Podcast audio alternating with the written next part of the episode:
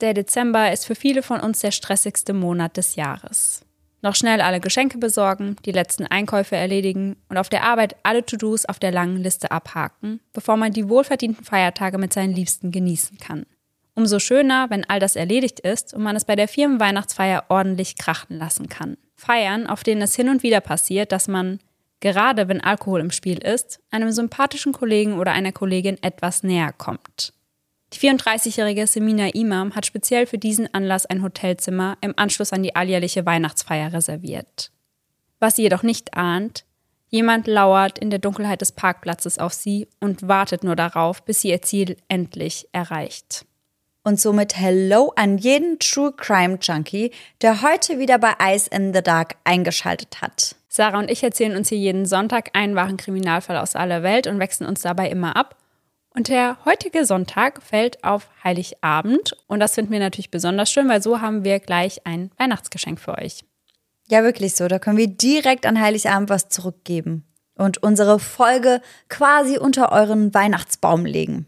Ja, genau. Und deswegen haben wir uns für heute natürlich auch einen Weihnachtsfall ausgesucht. Ja, aber das ist nicht alles, denn wir haben noch ein zweites Geschenk für euch. Mhm. Dafür müsst ihr auf jeden Fall sehr aufmerksam bleiben. Das heißt, entweder ihr aktiviert die Glocke bei eurem Podcast-Anbieter oder ihr abonniert unseren Instagram-Account unter eisernedark.podcast.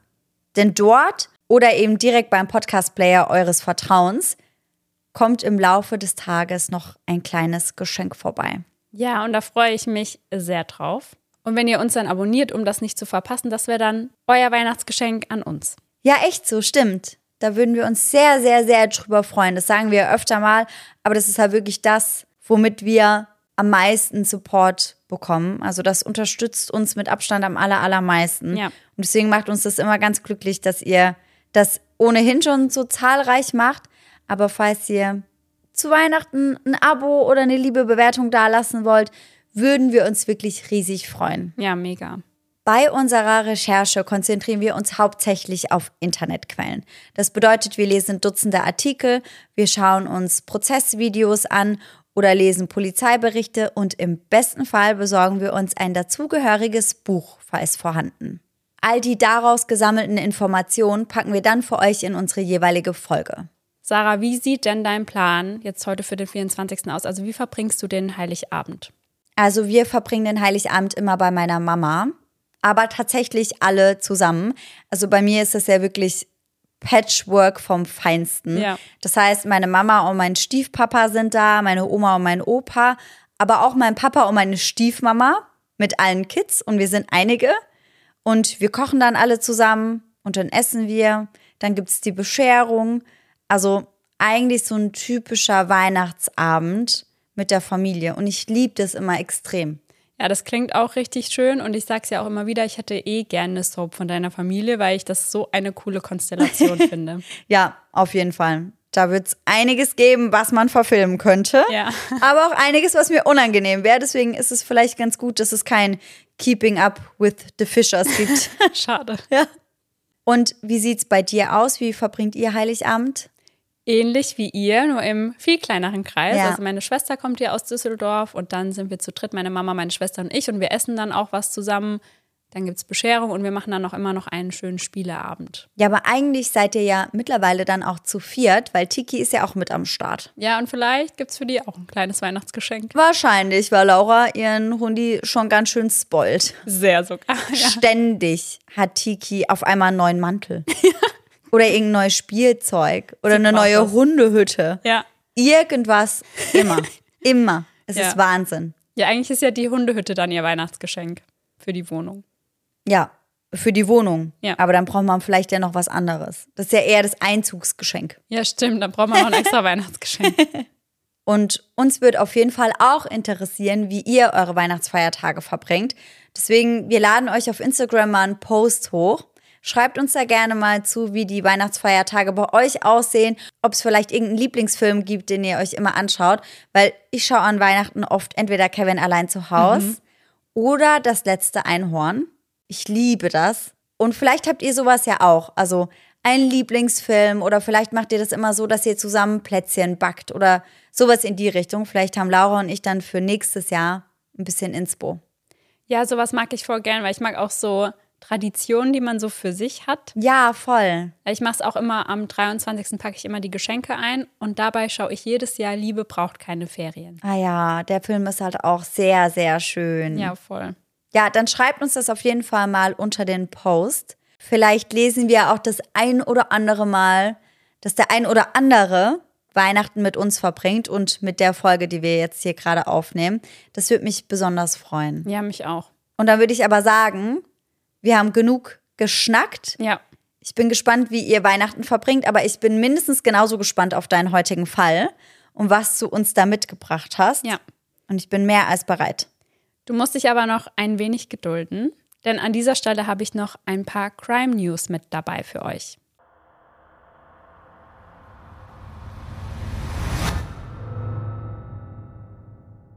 Und zwar geht es da um Folge 173 und Folge 174, mhm. denn in den beiden Folgen haben wir euch den Fall der Idaho 4 erzählt. Da bin ich auch gespannt drauf. Zunächst mal hat Kayleys Familie letzt auf Facebook gepostet, dass die Ermittler noch immer im Besitz von Kayleys Handy sind.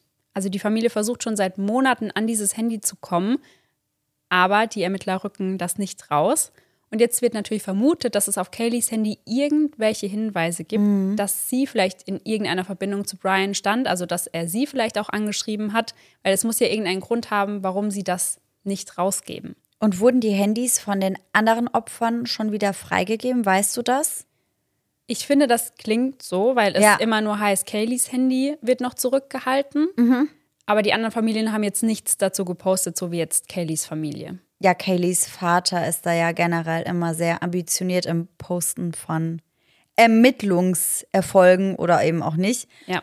Aber ja, das hört sich prinzipiell schon so an, als würde es da lediglich um Kayleys Handy gehen.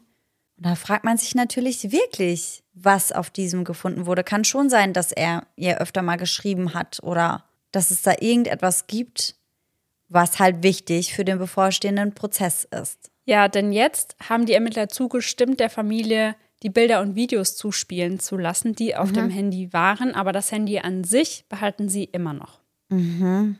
Verstehe. Und was außerdem jetzt in vier Tagen passiert, also genau gesagt am 28.12., an diesem Tag wird das Haus tatsächlich abgerissen. Ja, und das hast du mir ja schon gesagt. Und das finde ich irgendwie merkwürdig, weil ursprünglich doch geplant war, dass das Haus eben nicht abgerissen wird, bis der Prozess durch ist. Einfach aufgrund der Tatsache, dass sich dort noch Beweise finden könnten. Ja, genau. Jetzt ist halt immer wieder die Rede davon, dass Brian Koberger ja auf sein Recht auf ein zügiges Verfahren verzichtet hat. Mhm. Und dadurch kann es wirklich noch Jahre dauern, bis der Prozess wirklich startet. Und der Leiter der Uni sagt einfach, dass jetzt dieser Heilungsprozess starten muss und dass sie deswegen das Haus abreißen wollen. Und es haben auch tatsächlich die Anwälte von beiden Seiten zugestimmt. Also sowohl die Verteidigung als auch die Staatsanwaltschaft haben gesagt, es ist in Ordnung, wenn das Haus jetzt abgerissen wird. Ja, ich kann mir halt vorstellen, dass sie das in Ordnung finden, also vor allem die Staatsanwaltschaft, weil vor nicht allzu langer Zeit war das FBI noch mal im Haus, ne? Ja, ganz genau. Und wahrscheinlich haben die das da wirklich komplett auf links gedreht und sind sich demnach sehr, sehr sicher, dass sie alle Beweise, die sie dort hätten finden können, auch gefunden haben. Ich hoffe, dass dem wirklich so ist. Ja. Und dann verstehe ich auch den Punkt des Heilungsprozesses, dass man sagt, solange das Haus da noch steht, kann man damit irgendwie nicht richtig anfangen. Obwohl ich halt auch sagen muss, ich glaube, dass es generell sehr schwierig wird, damit anzufangen, bis wirklich der Verantwortliche dafür bestraft wird. Ja. Und wenn du sagst, dass der Prozess gegen Brian Coburger erst in einigen Jahren vielleicht starten könnte, ich glaube, bis dahin wird das ohnehin sehr schwer, das zu verarbeiten. Ja, total. Und wie du sagst, die Staatsanwaltschaft war ja noch mal im Haus, beziehungsweise das FBI und das ja. Verteidigungsteam ebenfalls. Die waren jetzt im Dezember noch mal zwei Tage dort. Mhm. Also beide Seiten haben jetzt gesagt, wir haben alles, was wir für den Prozess brauchen und damit kann das Haus abgerissen werden. Okay, verstehe. Und du hast ja eben auch schon angemerkt, dass Kayleys Vater immer sehr viel zu dem Fall postet. Mhm. Und er hat eben auch gesagt, dass er weiß, dass es viel mehr Beweise gegen Brian Koberger gibt als die, die wir euch in der Folge erzählt haben, also als die, die der Öffentlichkeit bekannt sind. Und ich kann mir auch schon vorstellen, dass da im Haus noch einiges sichergestellt wurde oder eben auf den Handys, weil er hat das auch ein bisschen in Bezug auf Kayleys Handy angedeutet. Mhm. Ja, das kann ich mir auch vorstellen. Also das hört sich auf jeden Fall so an. Ich weiß ja immer nicht, wie gut ich das finde, dass Steve Gonsalves so aus dem Nähkästchen plaudert, weil das die Ermittlungen eben doch gefährden kann. Aber ich bin mir ziemlich sicher, dass er damit auf jeden Fall recht hat. Und solange er es so oberflächlich formuliert, denke ich, sollte das auch in Ordnung gehen. Aber ich bin echt gespannt, was die Staatsanwaltschaft noch gegen Brian Koberger in der Hand hat. Ich auch total. Also ich kann es gar nicht abwarten, bis dieser Prozess endlich irgendwann kommt. Also bis dahin werden wir euch natürlich auch regelmäßig updaten, wenn es wieder was Neues gibt. Und sobald der Prozess dann mal angefangen hat und auch vorbei ist, werden wir auf jeden Fall eine dritte Folge zu den Idaho 4 aufnehmen. Ja, und da ist für uns ja auch definitiv von Vorteil, dass Kameras im Gerichtssaal erlaubt sind. Oh ja. Da stand ja eine Zeit lang zur Debatte. Und ich bin sehr, sehr froh, dass dies aber genehmigt wurde. Und ich sehe uns beide schon hier sitzen. Ja mit Iced Coffee ja. und uns so jede einzelne Minute des Prozesses reinziehen. Ja, voll, dass man auch genau sieht, wie reagiert jetzt wer, wenn was gesagt wird und so weiter. Genau, also, voll. Das wird sehr intensiv. Ja, voll. Da machen wir nochmal so einen richtigen Deep Dive. Ja. Und ich bin gespannt auf Folge 3. Und ich hoffe, dass wir den Fall in Folge 3 dann auch wirklich abschließen können. Ja, und dass die Familien dann endlich Gerechtigkeit bekommen. Ja, und Laura, wie happy bist du, dass wir uns bald wieder in Person sehen und so auch weniger telefonieren müssen? To be honest, sehr happy. Also natürlich, weil ich dich wieder bei mir habe und, wie wir alle wissen, telefonieren nicht mein liebstes To-Do ist. Und wenn du wieder da bist, hast du auch nicht mehr das Problem, so endlos viele Sprachnachrichten von mir anhören zu müssen. Naja, aber ich glaube ja, diese kurzen Sprachnachrichten, die werden auch in Deutschland nicht weniger werden, so wie ich dich kenne. Ich gebe mein Bestes, aber versprechen kann ich natürlich nichts. Aber an der Stelle sprechen wir jetzt erst einmal über unseren heutigen Werbepartner Simon Mobile, der uns ja schon eine Weile begleitet, denn Simon Mobile bietet den perfekten Mobilfunkvertrag mit viel Datenvolumen zum günstigen Preis. Wer jetzt einen Vertrag bei Simon Mobile abschließt, bekommt zunächst einmal 100 GB Datenvolumen für die ersten 12 Monate geschenkt. Einfach so. Und das kann ja wohl jeder gut gebrauchen. Also wir beide nutzen das ja oft zum Beispiel, wenn wir am Reisen sind und unsere aktuellen Trash-TV-Folgen streamen wollen. Ja, essentiell auf jeden Fall. Ansonsten gibt es bei Simon Mobile normalerweise 12, 17 oder 27 GB Datenvolumen und das schon ab 8,99 Euro im Monat. Und man kann monatlich zwischen den 12, 17 und 27 GB wechseln, je nach Bedarf, was ich persönlich besonders praktisch finde. Ja, ich auf jeden Fall auch. Aber bei Simon habt ihr noch weitere Vorteile. Ihr könnt zum Beispiel monatlich kündigen. Dann habt ihr noch eine Top-D-Netzqualität inklusive kostenlosem 5G. Und was wir zwei, Sarah, ja die letzten Monate viel gebraucht haben, die AllNet-Flat und das Wi-Fi-Calling. Und das alles bekommt ihr bei Simon Mobile. Und hier NeukundInnen wieder aufgepasst. Wer jetzt auf simonmobile.de oder in der App mit dem Code DARK2, also DARK groß und zusammengeschrieben und die Zahl 2 dahinter, einen Vertrag abschließt, bekommt für 12 Monate monatlich 2 GB geschenkt. Das Angebot ist nur bis zum 13.05.2024 gültig, also gar nicht mehr so lang. Und alle Infos findet ihr auf simon.link slash eyes in the dark und wie immer auch nochmal bei uns in den Show Notes. Und damit haben wir jetzt erstmal alles gesagt, was es Neues zu den Idaho vorgibt. Und jetzt kommen wir richtig zu unserem heutigen Fall. Aber bevor wir in den Fall einsteigen, habe ich da noch, wie so oft, eine Frage an dich. Sarah, was meinst du denn, wie viele Ehepaare sich am Arbeitsplatz kennenlernen? Boah, ich glaube viele. Und ich weiß auch, dass wir da mal drüber gesprochen haben, wo ich dann geschlussfolgert habe, dass ich für immer Single bleibe. Ja. Und du hast geschlussfolgert, dass wir ein Paar werden. Ja, genau. Lass mich mal überlegen. Ich könnte mir schon vorstellen, dass das relativ viel ist. Aber ich kann nicht einschätzen, was viel ist. Ich will jetzt nicht übertreiben und sagen 30 Prozent mhm. beispielsweise.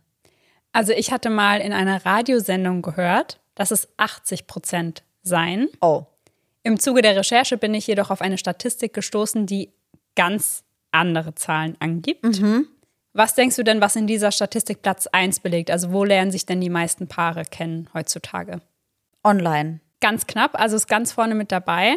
Aber auf dem ersten Platz sind mit 28 Prozent Freunde, also dass man seinen zukünftigen Partner oder die zukünftige Partnerin eben über gemeinsame Freunde kennenlernt. Das finde ich eigentlich auch immer ganz angenehm. Ja. Und das zweite ist dann online. Ja, genau. Mhm. Mit 21 Prozent, 16 Prozent beim Feiern und nur 11 Prozent auf der Arbeit. Ach. Ja.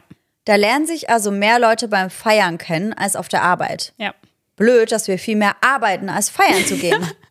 uns auf der Arbeit nur uns beide gibt. Toll. Ja. Schön. Naja, gut. Und ich dachte tatsächlich, dass es auch mehr Leute gibt, die sich auf der Arbeit kennenlernen, weil ich muss sagen, ich höre ganz viele Kennenlern-Stories, die am Arbeitsplatz passieren. Ja, also ja, muss ich auch so sagen kann ich ja auch aus eigener Erfahrung sogar so sagen. Ja, stimmt. Ist nichts geworden, aber war trotzdem eine Kennenlern-Story über die Arbeit. Weil man halt auch unheimlich viel Zeit miteinander ja. verbringt, bedeutet ja auch irgendwo, dass man ähnliche Interessen hat. Ja. Oder so ein bisschen ähnlich tickt, sage ich mal. Weil jetzt beispielsweise bei mir im Marketing war klar, dass die Leute, die bei mir im Team sind, dass sie auch kreativ sind und ähnliche Interessen haben. Ja. Und dann ist das ja auf jeden Fall schon mal was, was matcht. Ja. Und auch wie ich in der Einleitung schon gesagt habe, ich glaube, gerade auf Weihnachtsfeiern, da kann es schon auch mal passieren, dass mm. da mhm. irgendwas passiert. Mm. Aber also ich muss mittlerweile ehrlich sagen, deswegen Laura, es tut mir sehr leid, dass zwischen uns beiden wird nichts. mittlerweile denke ich mir wirklich ganz ehrlich, ich lebe nach dem Glaubenssatz, Never fuck your company.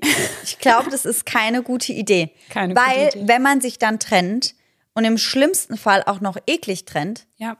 dann kann das halt sehr unangenehm werden.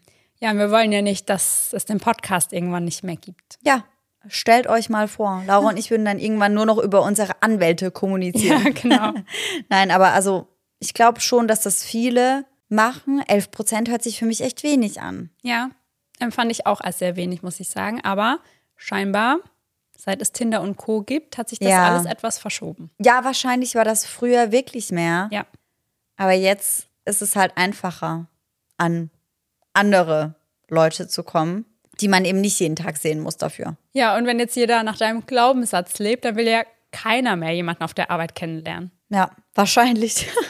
Und man muss ja auch sagen, wie du gesagt hast, das kann natürlich auch ganz schön nach hinten losgehen. Mhm. Und das behalten wir uns an der Stelle einmal ganz gut im Hinterkopf. Für den heutigen Fall bleiben wir in Europa. Diesmal geht es für uns nach England, genauer gesagt ins wunderschöne Coventry. Dieses liegt 39 Kilometer östlich von Birmingham und belegt mit seinen 370.000 Einwohnern den zwölften Platz auf der Liste der größten Städte im Vereinigten Königreich.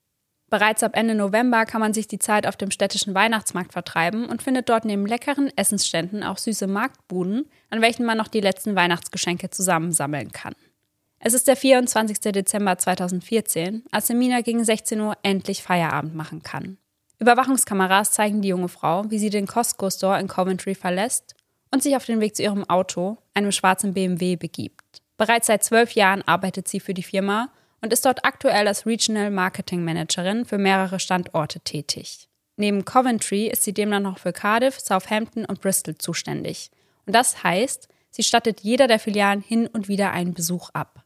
Sie selbst lebt in Cardiff Bay, welches sich knapp 200 Kilometer von Coventry entfernt befindet. Wie jedes Jahr steht fest, dass Semina den 26. Dezember, also den Boxing Day, gemeinsam mit ihrer Familie verbringen möchte. Ein Event, welches für ihre Verwandtschaft von großer Bedeutung ist, weswegen man dieses besser nicht absagen sollte. Doch auch für die Tage vor dem 26. hat die 34-Jährige schon ganz genaue Pläne. Knapp drei Wochen zuvor hatte sie ein Zimmer im Malmation Hotel in Birmingham gebucht und dafür um die 500 Pfund hingeblättert. Ein luxuriöses und elegantes Boutique-Hotel im Herzen der Stadt. Gleichzeitig mit der Buchung des Zimmers entschied sich Semina direkt noch für das Weihnachtsmenü. Wenn schon, denn schon. Geplant ist es dort sowohl die Nacht vom 24. auf den 25 als auch die Nacht vom 25. auf den 26. zu verbringen. Bereits zur Mittagszeit am 24. trifft sie die letzten Vorbereitungen für den Weihnachtskurztrip.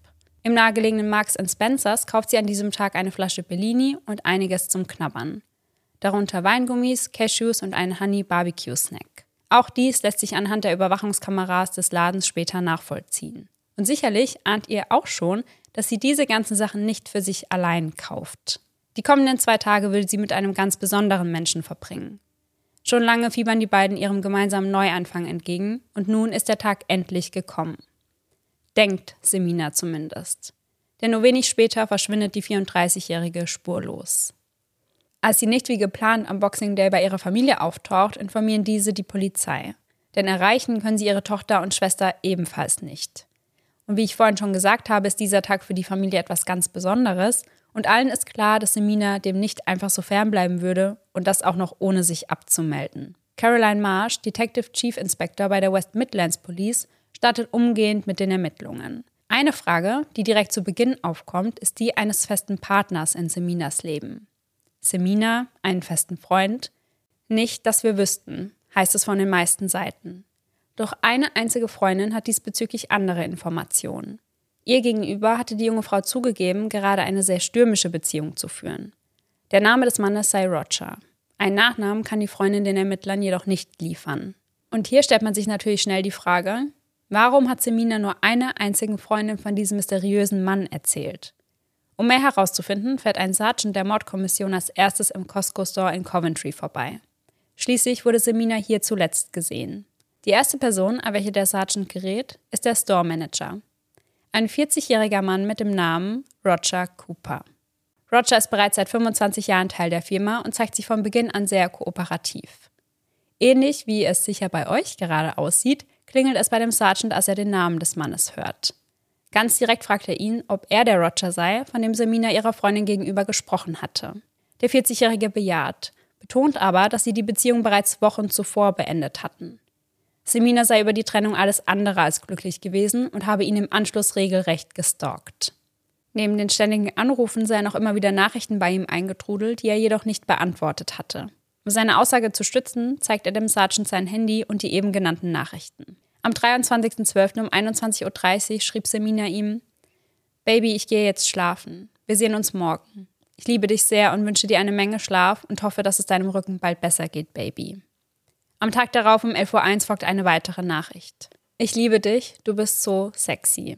Wie Roger bereits angegeben hatte, folgten seinerseits keine Antworten mehr. Um alles ordentlich abzuwickeln, wird er für den 1. Januar zu einer offiziellen Befragung aufs Revier beordert. Dort erscheint er wie besprochen und nimmt im Befragungszimmer auf der braunen Zweisitzer-Couch Platz. Zunächst geht es darum, was Roger nach Feierabend am 24. genau gemacht hat.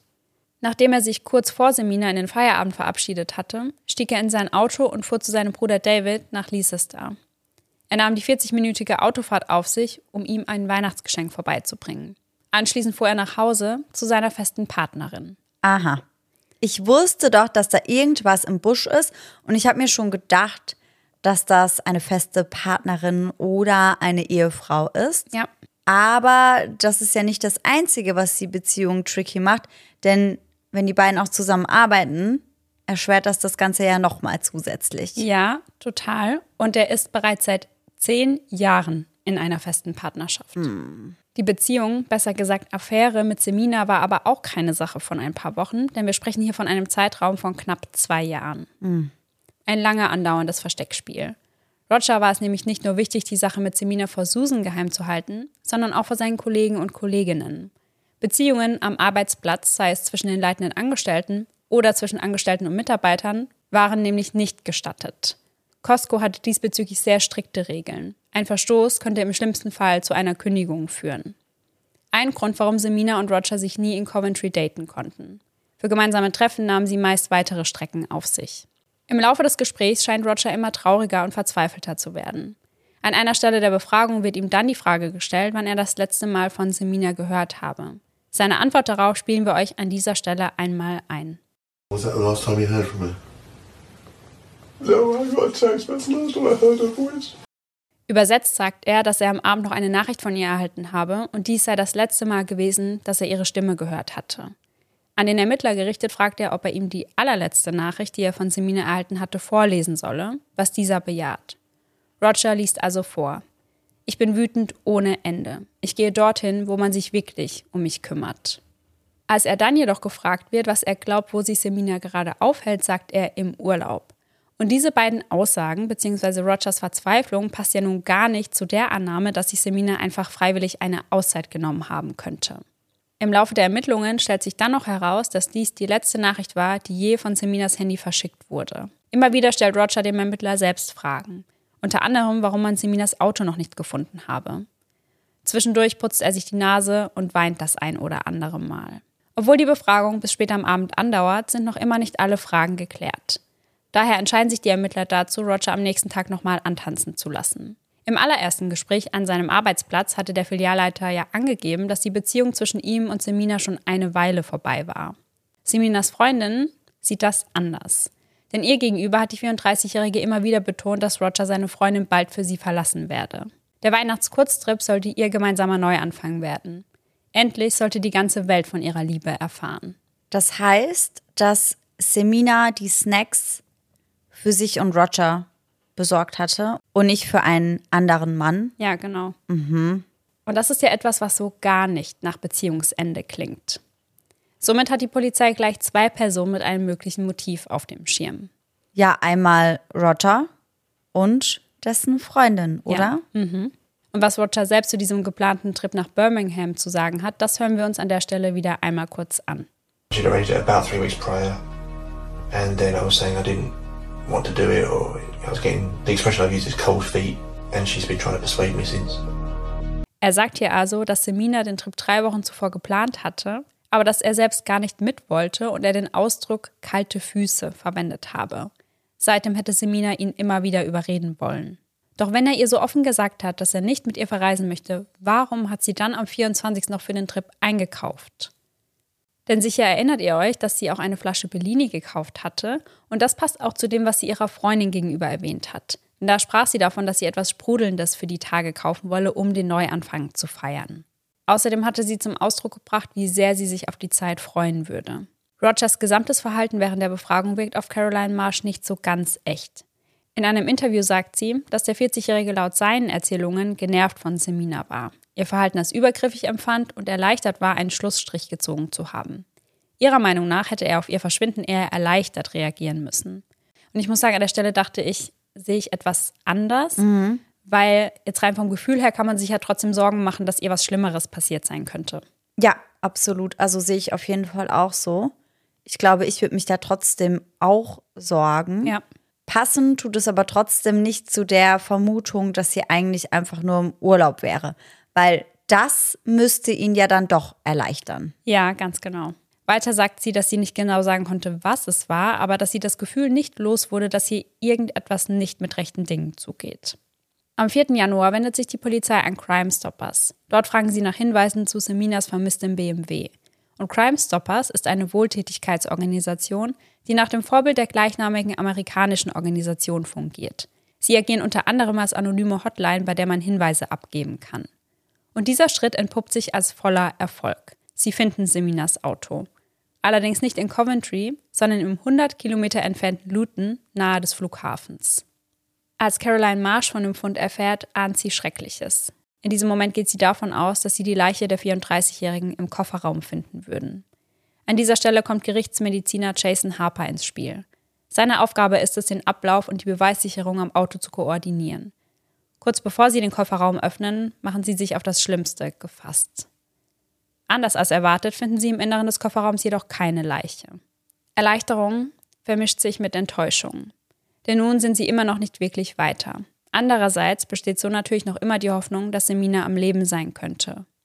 Was im Auto außerdem fehlt, ist ihre Handtasche, ihr Koffer und die Einkäufe, die sie am Tag ihres Verschwindens getätigt hatte.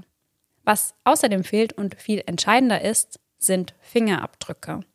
Und ich meine wirklich alle Fingerabdrücke. Man findet nicht einmal welche von Semina selbst. Mhm. Es ist also ziemlich offensichtlich, dass irgendjemand alle Oberflächen gründlich geputzt hatte. Und nun kommen wir auch zu einem Punkt, den wir jetzt schon in vielen Fällen hatten. Der Fahrersitz wurde sehr weit nach hinten geschoben, so weit, dass Semina den Wagen so nicht hätte steuern können. Mhm. Ab diesem Zeitpunkt wird aus dem vermissten Fall eine Mordermittlung ohne Leiche. Der aktuelle Hauptverdächtige?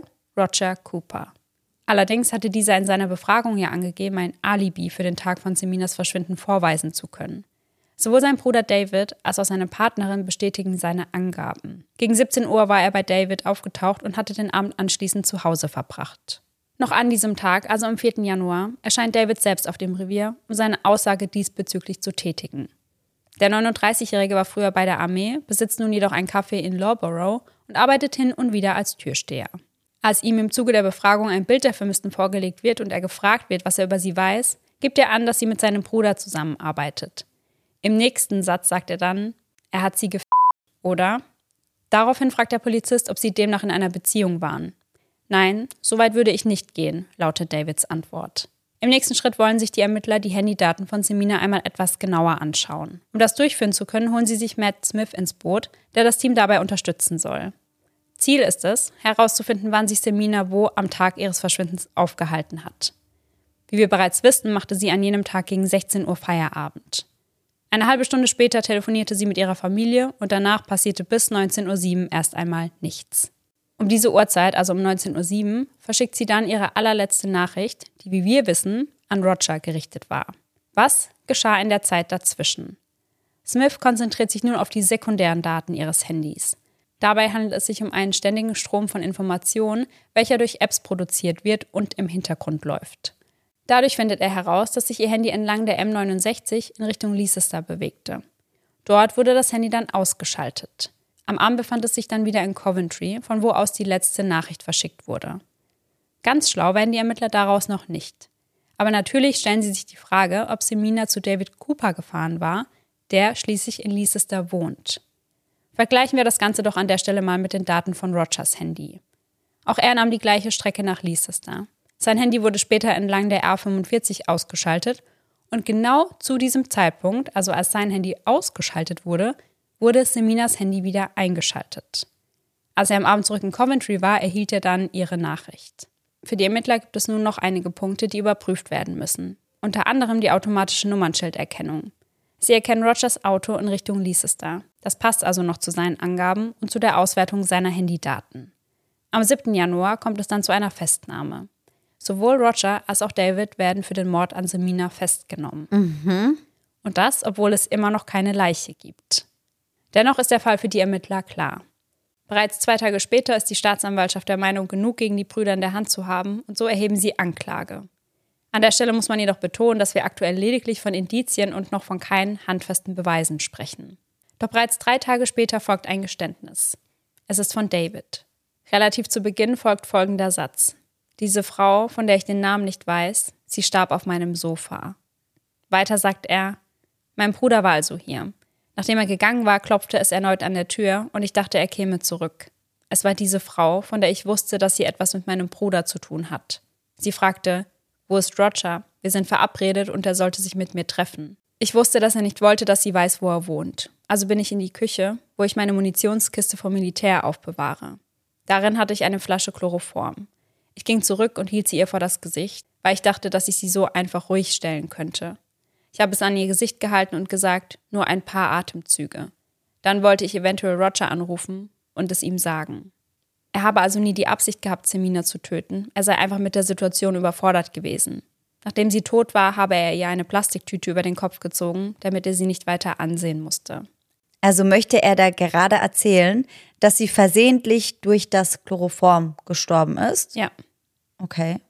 Also er hätte sie einfach nur ruhig stellen wollen. Was ich auch schon echt seltsam finde, da klopft eine Frau, die du eigentlich gar nicht kennst, an deine Tür und du denkst, du musst sie direkt ruhig stellen mit Chloroform. Ja, ja. Also, dass er die Adresse seines Bruders nicht verraten möchte, das kann ich total nachvollziehen. Ja. Aber dass sein erster Gedanke ist, dass er die Frau ruhig stellen möchte, kann ich gar nicht verstehen.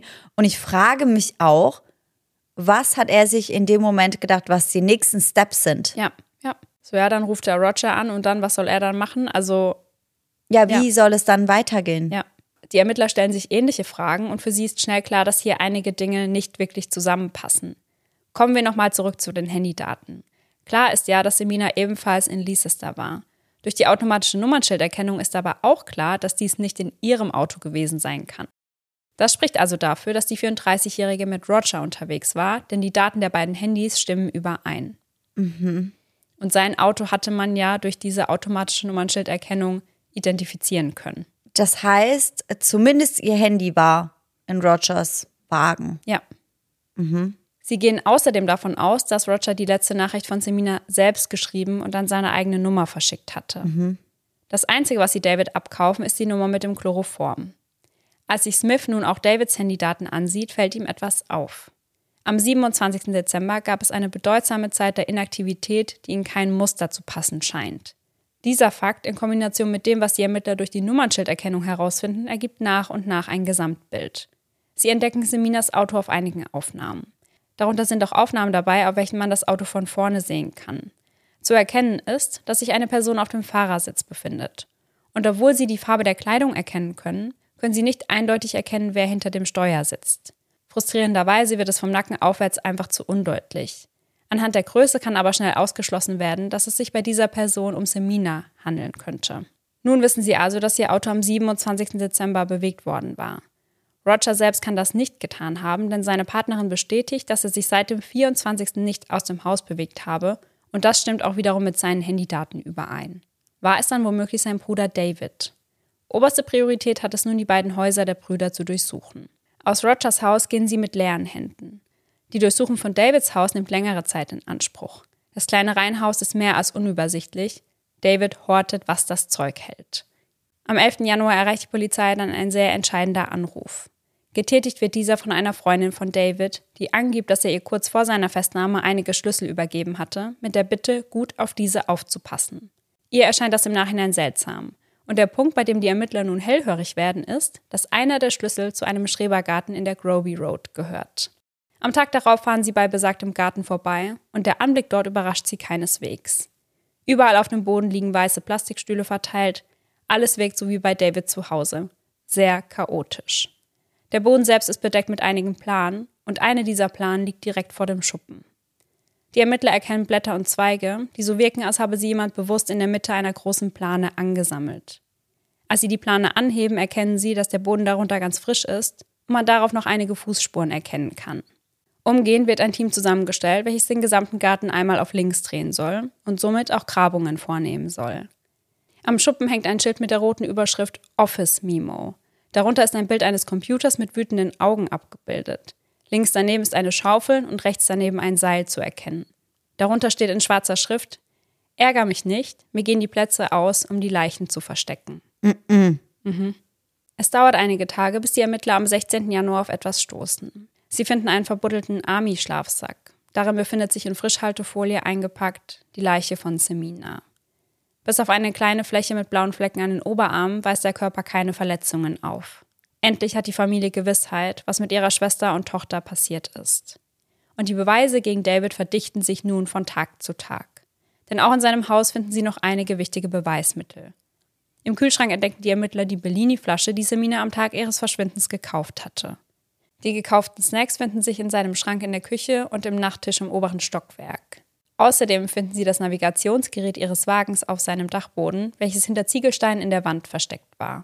In Davids Jackentasche finden sie ein Zugticket, datiert auf den 27. Dezember. Die Strecke Luton nach Leicester. Im nächsten Schritt schauen sie sich diesbezüglich die Überwachungsaufnahmen der Zugstation an und erkennen David darauf relativ schnell. Jetzt wird noch klarer, dass er es gewesen sein muss, der Seminas Auto in Luton abgestellt hat. Gegen David haben sie nun also genug physische Beweise in der Hand. Bei Roger sind es noch immer nur Indizien. Denn auch an der Frischhaltefolie, in die Seminas Leiche eingewickelt worden war, finden sie nur Davids Fingerabdrücke. Die Ermittler beginnen nun damit weiter in der Vergangenheit zu recherchieren. Am 4. Dezember hatte David nach Chloroform gegoogelt und das direkt im Anschluss an den Besuch seines Bruders. Am 8. Dezember wurde das Gesuchte für 12 Pfund bestellt und zwei Tage später kam es dann bei David zu Hause an. In einem Loch in der Isolierung der Wand finden sie dann ein Handy. Ein Handy ohne SIM-Karte. Und was sie darauf finden, bringt nun auch Roger mit dem Mord an Semina in Verbindung. Klar ist, dass die Tat schon viel früher hätte stattfinden sollen. Und an dieser Stelle sind wir wieder bei der Einleitung angekommen, und zwar am 12. Dezember 2014. Semina war als Stammgast im Premier Inn Solihull bekannt und so wollte sie auch die Nacht des 12. nach der Weihnachtsfeier dort verbringen. Doch nicht allein, denn sie und Roger hatten ausgemacht, sich dort zu treffen. Mit den Worten, er habe eine Überraschung für sie, verabredeten sie sich zu einer bestimmten Uhrzeit am Hotel. Während sich die 34-Jährige auf dem Weg vermutlich voller Vorfreude, zum Hotel befindet, sitzt David in einem Mietwagen auf dem Parkplatz davor und wartet. Das Handy, welches die Ermittler in Davids Haus fanden, hatte er am Abend zuvor aktiviert. Darüber kommuniziert er nun mit seinem Bruder. Todesstern komplett ist die erste Nachricht, die von dem Zweithandy verschickt wird. Ein Zeichen dafür, dass es nun einsatzbereit ist. Bleib am Ziel, bleib am Ziel, du wirst von Vader erwartet, lautet eine weitere Nachricht am nächsten Tag. Doch Semina taucht nicht auf. Irgendwann schreibt Roger eine Nachricht an David, in welcher er seinem Bruder mitteilt, dass die junge Frau in 20 Minuten da sein würde. Eine weitere Stunde vergeht, bis David dann eine Nachricht in gebrochenem Französisch an Roger schickt. Darin heißt es, es gibt keinen Punkt, kein Ergebnis, das Fenster der Gelegenheit ist geschlossen. Die Ermittler vermuten später, dass sie ihren Plan an diesem Tag aus zwei Gründen nicht in die Tat umsetzten. Zum einen, weil Semina eben später auftauchte als geplant und zum anderen, weil sie sich vom Taxi direkt vor dem Eingang des Hotels absetzen ließ. Aber bedeutet das, dass die beiden sich dann an dem Abend auch gar nicht mehr getroffen haben? Ja, richtig. Also Roger hat sie dann sitzen lassen. Okay, weil das hätte ich ja richtig krass gefunden. Hätte er sich dann doch noch mal auf ein Schäferstündchen mit ihr getroffen, weil der Plan jetzt nicht mehr umgesetzt werden konnte. Ja. Dass er sich dann gedacht hätte, dann nehme ich das doch noch mal mit. Ja, das wäre richtig skrupellos gewesen. Ja. Die Ermittler rekonstruieren den Tatablauf später wie folgt. Nachdem Semina ihren Arbeitsplatz gegen 16 Uhr verlässt, steigt sie zunächst in ihr eigenes Auto, trifft Roger jedoch in der Nähe und wechselt dann auf dem Beifahrersitz seines Audi A6. Mit dabei hat sie ihre Handtasche, ihren Koffer und die Einkäufe. Ihr eigenes Auto steht nun in einer ruhigen Seitenstraße. Gemeinsam fahren sie nun nach Leicester zu David. Semina geht vermutlich davon aus, dass es sich dabei einfach um einen kurzen vorweihnachtlichen Besuch handeln würde. Anschließend würden sie dann gemeinsam nach Birmingham fahren, um dort ihren Neuanfang zu feiern. Auf dem Weg telefoniert die 34-Jährige noch einmal mit ihrer Schwester. Fragt nach, wie es der Mutter gerade geht, da diese vor kurzem operiert wurde. Außerdem bestätigt sie, dass sie am Boxing Day im Haus ihrer Eltern sein würde. Dass dies das allerletzte Gespräch sein würde, was sie je mit Semina führen wird, kann ihre Schwester zu diesem Zeitpunkt noch nicht wissen. Gemeinsam erreichen sie Davids Haus gegen 17 Uhr. Draußen ist es schon dunkel. Sobald Semina auf dem Sofa Platz genommen hat, drücken sie ihr ein in Chloroform getränktes Handtuch vors Gesicht und verabreichen ihr anschließend eine Kombination aus verschiedenen Metallelementen. Darunter Antimon, Cadmium, Zinn, Quecksilber und Arsen. Um 18.25 Uhr tritt Roger seine Rückreise an und lässt David mit Seminas Leiche allein zurück. Sobald er den Rand von Coventry erreicht hat, verschickt er dann die letzte Nachricht von ihrem Handy an sich selbst. Bei der Obduktion kann später festgestellt werden, dass die Leiche nur wenige Stunden nach ihrem Tod vergraben wurde. Die Todesursache? Eine Chloroformvergiftung. Am 27. Dezember fährt David ihren BMW dann nach Luton, nimmt sich anschließend ein Taxi zur Luton Parkway Train Station und fährt mit dem gekauften Zugticket zurück nach Leicester. Am 29. Dezember nimmt er sich einen Mietwagen und fährt mit diesem erneut nach Luton. Dort bewegt er den BMW abermals und wischt nun auch alle Oberflächen ab. Was er jedoch vergisst, den Fahrersitz wieder in die richtige Position zu bringen. Mhm. Rogers Motiv ist für die Ermittler glasklar. Immer wieder hatte er Semina versprochen, er würde sich von seiner Partnerin trennen, ohne dies je wirklich vorgehabt zu haben. Kurz vor Weihnachten stellte Semina ihm dann ein Ultimatum. Hier vermutet man nun, dass sie ihm entweder drohte, die Affäre zu beenden oder sogar das Ganze öffentlich zu machen. Mhm. Dadurch sah Roger nicht nur seine Beziehung, sondern auch seinen Job in Gefahr. Kriminalpsychologin Dr. Donna Young sagt in einem Interview, dass Roger sich in seiner Welt als den König gesehen habe und dass er sein Königreich, sein Imperium durch Seminas Drohung als gefährdet betrachtet habe. Sie geht dann außerdem kurz auf seine Befragung ein und sagt, dass die Emotionen, die er darin zeigt, eine seltsame Mischung seien, die dazu angewandt wurden, um sein Gegenüber zu täuschen. Was für die Ermittler hingegen nicht ganz klar ist, ist Davids Beteiligung. Warum würde man einfach so helfen, eine fremde Frau zu töten, mhm. nur weil der eigene Bruder eine Affäre vertuschen wollte? Vor Gericht gibt David dann an, ein Freund namens Ben habe die Leiche von Semina vergraben. Kurz darauf ist aber dann auch klar, es gibt gar keinen Ben. Ja, und seine Fingerabdrücke wurden ja auch beispielsweise an der Frischhaltefolie gefunden, was ja auf jeden Fall bedeutet, dass selbst wenn ein Ben geholfen hätte, dass er ja auch dabei war. Ja, total. Also es gab sehr viele Beweise. Die Brüder bekennen sich nicht schuldig. Was vor Gericht dann außerdem klar wird, ist, dass Roger noch eine weitere Affäre am Laufen hatte. Das heißt, er hatte gleichzeitig eine Beziehung bzw. ein Verhältnis mit drei Frauen. Auch bei der dritten Frau handelt es sich um eine Arbeitskollegin. Und hinzu kommt, dass er wohl ihr direkter Vorgesetzter war. Roger gibt zwar zu, dass die Darth Vader-Nachricht auf Semina bezogen gewesen sei, Allerdings hätten sie nur überprüfen wollen, ob sie sich mit einem anderen Mann trifft. Sie sei am Tag ihres Verschwindens wieder mit ihm zurück nach Coventry gefahren. Auf dem Weg hätten sich die beiden gestritten und sobald sie den Rand der Stadt erreicht hätten, hätte sie darauf bestanden, aus dem Auto gelassen zu werden. Roger habe sie also wie gewünscht abgesetzt und sie danach nie wieder gesehen. In den Befragungen habe er nur gelogen, um seine Partnerin zu schützen.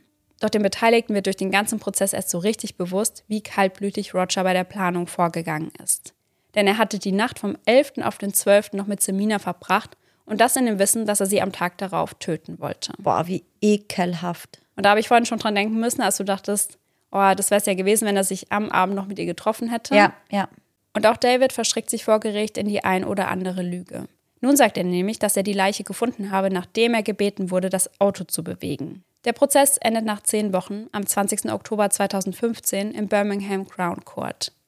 Staatsanwalt Timothy Spencer betont vor Gericht, dass Roger Semina immer wieder angelogen hat. Er hatte nie vor, seine Partnerin für sie zu verlassen.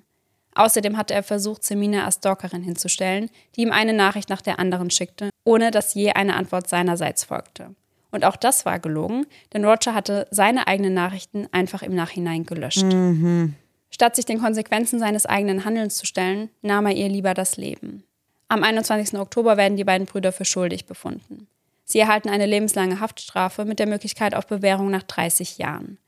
Der Richter begründet das auf der einen Seite mit der langen Planung der Tat und auf der anderen Seite damit, dass ein Teil des Motivs einen finanziellen Gewinn darstellte. Dabei beruft er sich auf Anhang 21 des Strafgesetzbuches. Dort heißt es, dass bei Erfüllung einer der folgenden Punkte eine Mindesthaftzeit von 30 Jahren angemessen ist. Bei einem erheblichen Maß an Vorsatz und Planung, bei einer Entführung des Opfers oder bei sexuellen oder sadistischen Handlungen. Bei einem Mord, der mit dem Ziel eines Gewinnes verübt wird, wird eine Mindesthaftzeit von zwölf Jahren gefordert. Des Weiteren betont er, dass bei der Tat eine Waffe mitgeführt wurde, in diesem Fall eben das Chloroform. Den einzigen mildernden Umstand, den er erkennen kann, ist der Fakt, dass die beiden Männer nicht vorbestraft sind. Im Zuge seiner Urteilsbegründung sagt der Richter dann, was war das Motiv für diesen kaltblütigen Mord an einer wehrlosen jungen Frau? Es ist anzunehmen, dass sie Roger Cooper sowohl in seinem Privat- als auch in seinem Berufsleben unangenehm geworden ist. Sie hatte Andeutungen gemacht, dass sie nicht bereit war, weitere Versprechen von Roger Cooper zu akzeptieren, in denen er sagte, dass er sich von seiner Partnerin trennen und ein neues Leben mit ihr beginnen würde. Es ist wahrscheinlich, dass die Nichteinhaltung seiner Versprechen bezüglich des Hotelaufenthalts über Weihnachten zu einem Bruch der Beziehung geführt hätte. Wäre die Beziehung bekannt gemacht worden, hätte sich seine Partnerin in der Tat von ihm getrennt. Obwohl Roger Cooper zweifellos befürchtete, dass dies schwerwiegende Folgen für seine Arbeit gehabt hätte, wurde seine Position dadurch unhaltbar, dass er gleichzeitig eine Beziehung mit einer dritten Frau, wie mit Semina, an seinem Arbeitsplatz führte, die den beiden anderen natürlich unbekannt war. Wenn diese Frau von seiner Doppelzüngigkeit und der Beziehung zu Semina erfahren hätte, hätte sie wahrscheinlich, und Roger Cooper befürchtete dies sicherlich, die Wahrheit aufgedeckt, und das wäre das Ende von allem für ihn gewesen. Also musste Semina sterben. Nach dem Prozess gehen beide Männer in Berufung, jedoch ohne Erfolg. Caroline Marsh sagt zu dem ganzen Fall, ich würde sagen, dies ist die gefühlloseste Straftat, die ich hier untersucht habe. Bei den meisten Morden handelt es sich um spontane Ereignisse, die durch Wut oder Eifersucht ausgelöst werden, während wir in diesem Fall eine wochenlange Planung des Mordes an Semina, zahlreiche Versuche, sie zu töten und eine wirklich ungewöhnliche Todesursache feststellen konnten. Wir sehen sehr selten Morde mit Chloroform. Es war ein besonders schwieriger Fall und eine besonders komplexe Untersuchung, und wir sind den Geschworenen sehr dankbar, dass sie sich den Fall angehört und das heutige Urteil gefällt haben. Detective Superintendent Mary Payne, Leiterin der Mordkommission, ging der Fall ebenfalls besonders nahe, was sie durch die folgenden Worte zum Ausdruck bringt. Auch wenn wir heute vor Gericht Gerechtigkeit erfahren haben, wird dies nichts an der Tatsache ändern, dass Semina ihr Leben unter herzzerreißenden Umständen verloren hat. Semina war eine Frau, die ihr ganzes Leben noch vor sich hatte. Ihre Freunde beschreiben sie als eine makellose Frau, lebhaft und schön und mit einer blühenden Karriere. All das wurde durch die egoistischen und gefühllosen Handlungen von Roger und David Cooper zerstört. Und an der Stelle dachte ich mir auch so, ja, das sind genau meine Gedanken, so wie ekelhaft egoistisch kann man sein, dass man es als besser erachtet, einer anderen Person das Leben zu nehmen, statt in Kauf zu nehmen, dass sich die Partnerin von einem trennt, was man ja auch noch selbst verursacht hat. Ja, ja, klar, aber er wollte da halt die Verantwortung für sein Handeln auf gar keinen Fall übernehmen. Ja. Und für sein eigenes Wohlbefinden ist er halt wirklich wortwörtlich über Leichen gegangen. Ja. Und das finde ich schon immer sehr erschreckend. Und was ich besonders erschreckend finde, ist, dass David, sein Bruder, dabei geholfen hat. Ja. Weil das Motiv bei Roger, ich will das nicht gut reden, ich finde dennoch, das steht ja außer Frage, dass das niemals eine Lösung ist. Ja. Aber das sehe ich noch. Ich verstehe, warum er dachte, das könnte für ihn eine Option darstellen. Aber dass sein Bruder da damit einsteigt, anstatt zu sagen, Roger, das ist keine gute Idee, Ja. sondern dass er sich dafür entscheidet, eine fremde, eine ihm völlig fremde Frau zu töten. Und dann wollte er ja auch noch die ganze Schuld auf sich nehmen, weil in seinem Geständnis hat er ja gesagt, dass Roger damit gar nichts zu tun hatte, sondern dass er Semina getötet hat. Und dass er ihn da dann noch aus allem raushalten will, fand ich auch schon heftig. Ist das sein älterer Bruder, Jüngerer. jüngerer Bruder? Und weißt du, wie die Familienverhältnisse bei den beiden waren? Also in den ganzen Quellen wurde darüber auf jeden Fall nicht gesprochen. Das heißt, darüber ist nicht so viel bekannt, weil das könnte ich mir noch vorstellen, dass David sich quasi immer vor Roger gestellt hat Ja. und ihn immer geschützt hat. Und dass er deswegen auch dachte, dass das auch in dieser Situation die Rolle ist, die er einnehmen muss. Aber wenn über seine Familienverhältnisse oder über seine Vergangenheit nicht so viel bekannt ist, dann kann man da natürlich nur drüber spekulieren. Ja. Aber das finde ich halt schon auch heftig. Also, dass du die Geliebte deines Bruders mit tötest und dann auch noch die komplette Schuld auf dich nehmen möchtest, das kommt sicherlich auch selten vor. Ja, und er hat sich ja auch danach um alles gekümmert. Er hat die Leiche vergraben, Genau. er hat ihr Auto bewegt. Also Roger war ja dann komplett raus quasi. Also er hat die komplette Drecksarbeit für seinen Bruder übernommen Ja, und hätte dann auch noch die komplette Verantwortung auf sich genommen. ja. Da frage ich mich halt wirklich auch, warum? Ja, da steckt sicher wirklich irgendwas hinten dran. Also, dass das wirklich etwas ist, was familiär bedingt ist, was in der Kindheit liegt Ja. oder vielleicht hatte Roger auch irgendetwas gegen David in der Hand. Das könnte natürlich auch sein. Ja.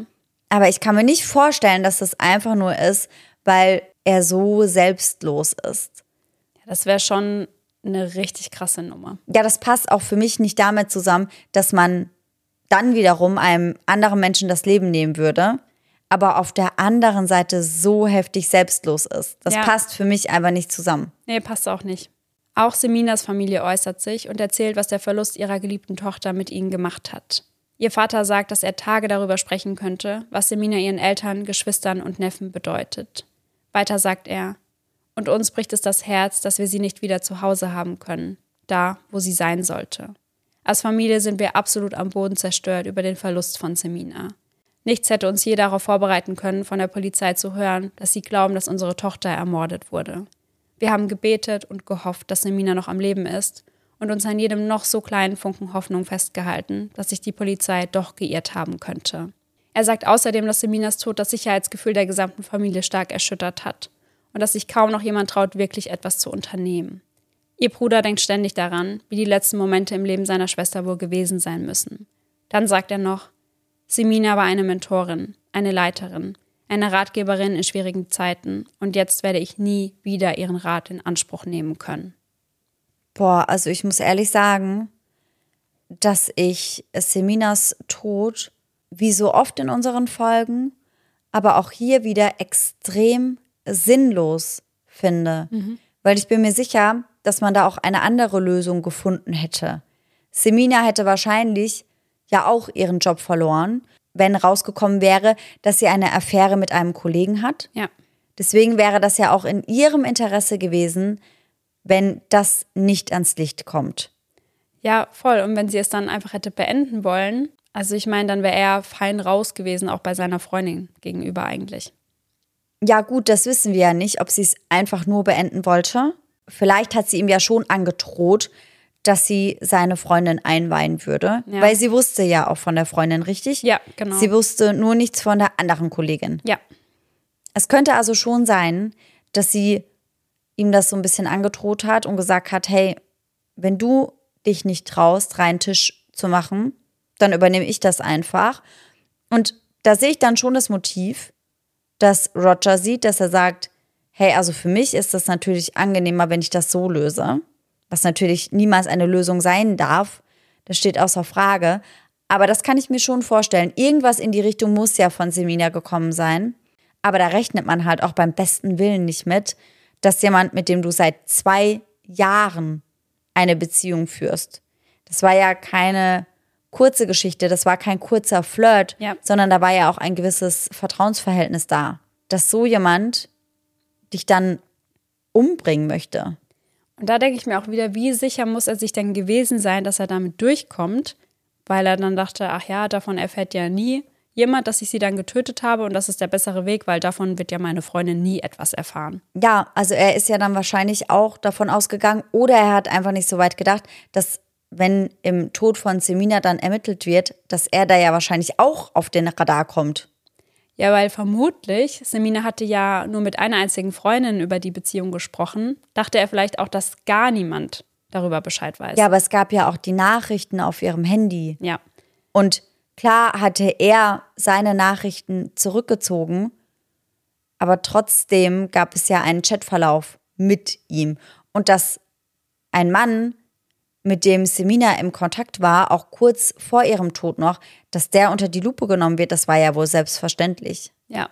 Ich kann mir nur vorstellen, dass er wieder den Gedanken hatte, so weit wird es erst gar nicht kommen, dass das irgendwie genau überprüft wird, weil ihr Handy wurde ja nie gefunden. Und ich kann mir vorstellen, dass er dann dachte, dass man nie an diese ganzen Daten überhaupt rankommen wird. Mhm. Ja, und vielleicht hat Semina ihm auch gar nicht erzählt, dass eine Freundin eingeweiht ist, weil es ihm wahrscheinlich extrem wichtig war, dass das Ding unter den Beinen bleibt. Und Semina hat es vielleicht einer Freundin im Vertrauen erzählt, ohne Roger einzuweihen. Ja. Und vielleicht dachte er deswegen, das wäre wirklich nur ein Ding unter vier Augen zwischen mhm. ihm und Semina. Und dann wäre die Wahrscheinlichkeit ja auch gar nicht mal so gering gewesen, dass das nicht unbedingt rausgekommen wäre. Und auch als die Kriminalpsychologin gesagt hat, er sieht sich so als den König in seiner mhm. Welt, dass er dann auch wirklich dachte, ihm kann keiner was und er ist schlauer als die Polizei, wie wir das so oft in den Fällen irgendwie haben. Ja, ich muss nur ehrlich sagen, im Fall von Roger finde ich das richtig Delulu, ja. weil ich mir denke, das war klar, dass mhm. das rauskommt. Ja. Weil da war eben eine Verbindung und es war klar, dass auch der engere Kreis, vielleicht auch der Arbeitskollegen untersucht wird. Also, dass das nicht verborgen bleibt. Das ist für mich so offensichtlich, dass ich mir kaum vorstellen kann, dass ihm das nicht bewusst gewesen wäre. Aber wie du schon gesagt hast, das ist ja oftmals der Fall. Bei ihm hatte ich den Eindruck wirklich ganz, ganz extrem. Mhm. Mhm. Also auf jeden Fall ein sehr heftiger Fall. Wie gesagt, ein sehr sinnloser Tod. Ja. Und ein sehr ekliges Motiv. Ja, total. Also ganz, ganz grausam. Ja, ich finde wirklich immer, wenn Personen meinen, anderen Menschen das Leben nehmen zu müssen, weil es für sie dann irgendwie leichter ist, weil sie sich dann nicht den Konsequenzen ihres Handelns stellen müssen. Also mhm. wie kann man denn so ein Denken haben? Das ja. werde ich nie verstehen. Ja, ist einfach gemütlicher. Ja. Und das mit dem finanziellen Vorteil, das war dann, weil er Angst hatte, dass er seinen Job verloren hätte, richtig? Ja, genau. Da muss man ja auch dazu sagen, also selbst wenn das der Fall gewesen wäre, der war ja dort eine Führungskraft, richtig? Ja. Ich kann mir schon vorstellen, dass er dann mit seinem Lebenslauf in einer anderen Firma wieder hätte Fuß fassen können. Ja. Das bedeutet ja nicht, dass sein Leben vorbei gewesen wäre oder seine berufliche Laufbahn für immer beschädigt. Ja, und ich kann mir auch vorstellen, dass es in so Fällen auch so läuft, dass man erstmal eine Abmahnung zum Beispiel bekommt. Ja. Oder so etwas. Also, also wirklich, ich finde es echt heftig, was sein Motiv hinter diesem Mord war. Ja, total. Und an der Stelle hat uns Sarah heute wieder einen Gänsehaut-to-go-Moment mitgebracht. Ja, einen kleinen Moment, um uns nach der ganzen Geschichte abzuregen.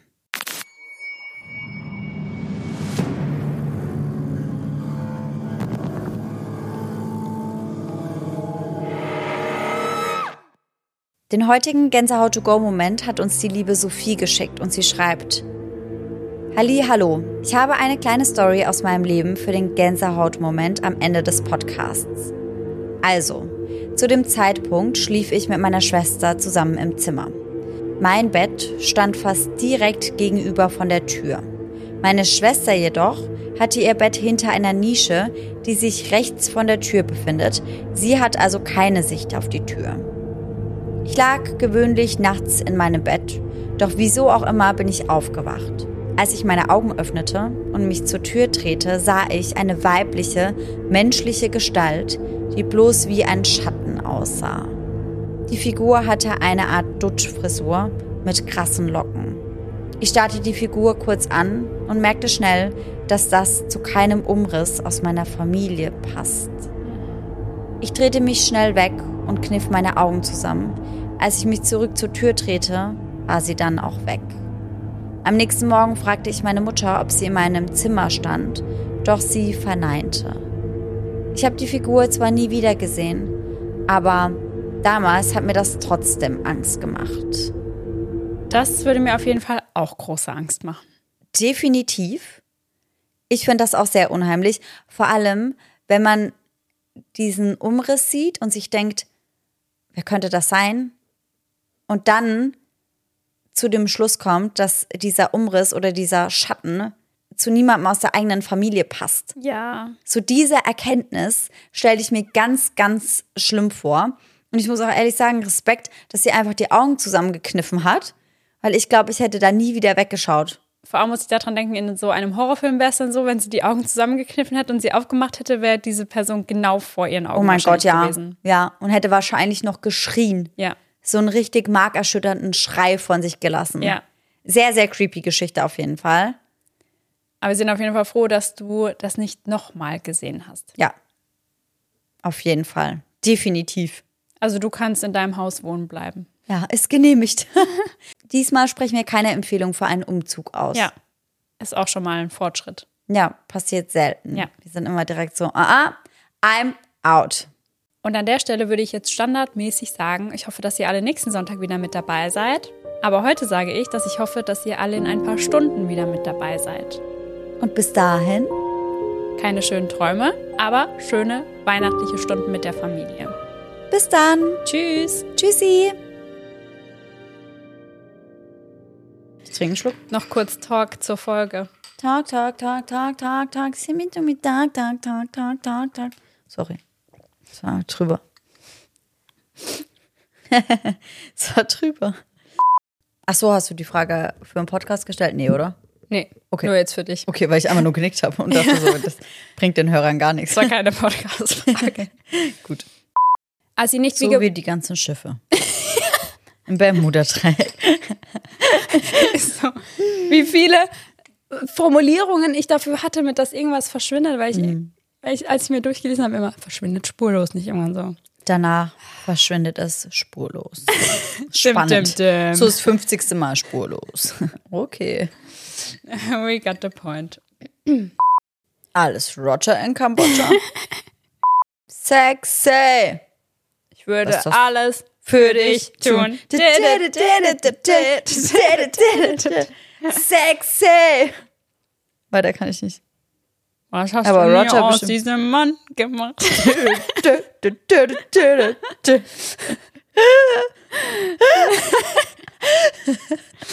oh Gott. Oh Gott. Audio, Audio 1 schneide Laura. Stopp. Wrong. Not Wrong. this time. Not this time. Not this time. Wrong. You're wrong. Not this time. Ich liebe das einfach. It never happened. This is a made-up story. Ja. This is fiction.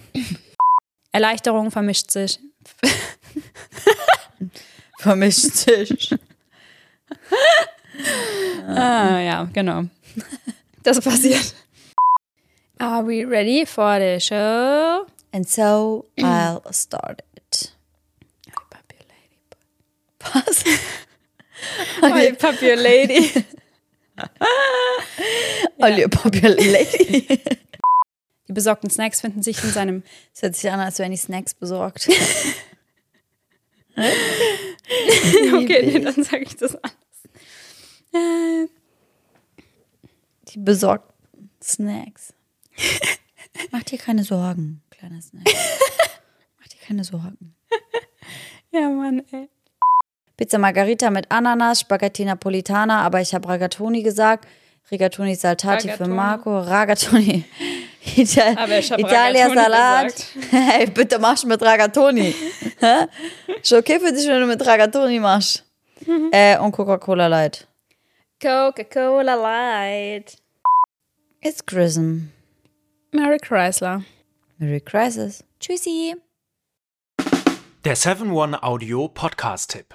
Mein Name ist Paul Ripke und heute geht es um den Podcast AWFNR. Alle Wege führen nach Ruhm. Der Paul Ripke Podcast, das ist ein Gesprächspodcast für seichte Unterhaltung. Also, du lauschst zwei Menschen, manchmal auch drei, bei einem Telefonat oder einem Gespräch dabei zu, wie sie darüber labern, was in ihrer letzten Zeit so abging. Bei AWFNR rufe ich Leute aus meinem Telefonbuch, interessante Freundinnen aus aller Welt an. Neben Poldi, Lola Weipert, Bowser kommen hier auch regelmäßig Chrissy Martin und Caro Kauer zu Wort. Oder eben auch Menschen, Menschen, die einfach mich begeistert haben. Jonas Deichmann war da, Jan Ulrich, mit dem habe ich gesprochen. Und grundlegend weiß ich nicht ganz genau, was da in der Zukunft passiert, aber ich rufe Leute an, die ich in der Woche vielleicht auch mal kennengelernt habe und die mich inspiriert haben, um vielleicht euch da draußen auch ein ganz klein bisschen zu inspirieren. Jedes Gespräch überrascht zumindest mich jedes Mal aufs Neue und manchmal kommt sogar dabei raus, dass ich danach mich für ein Praktikum bei Big FM bewerbe und vielleicht sogar das eine oder andere berufliche Erfolgserlebnis feiern darf. Danke, Lola, dafür. Schon mal. Also jeden Dienstag um 16.20 Uhr deutscher Zeit, 420 und so, gibt es eine neue Folge AWFNR. Und wenn du die nicht verpassen willst, dann abonniere jetzt den Podcast auf dem Podcast-Player deines Vertrauens. Viel Spaß beim Hören von Alle Wege führen nach Ruhm.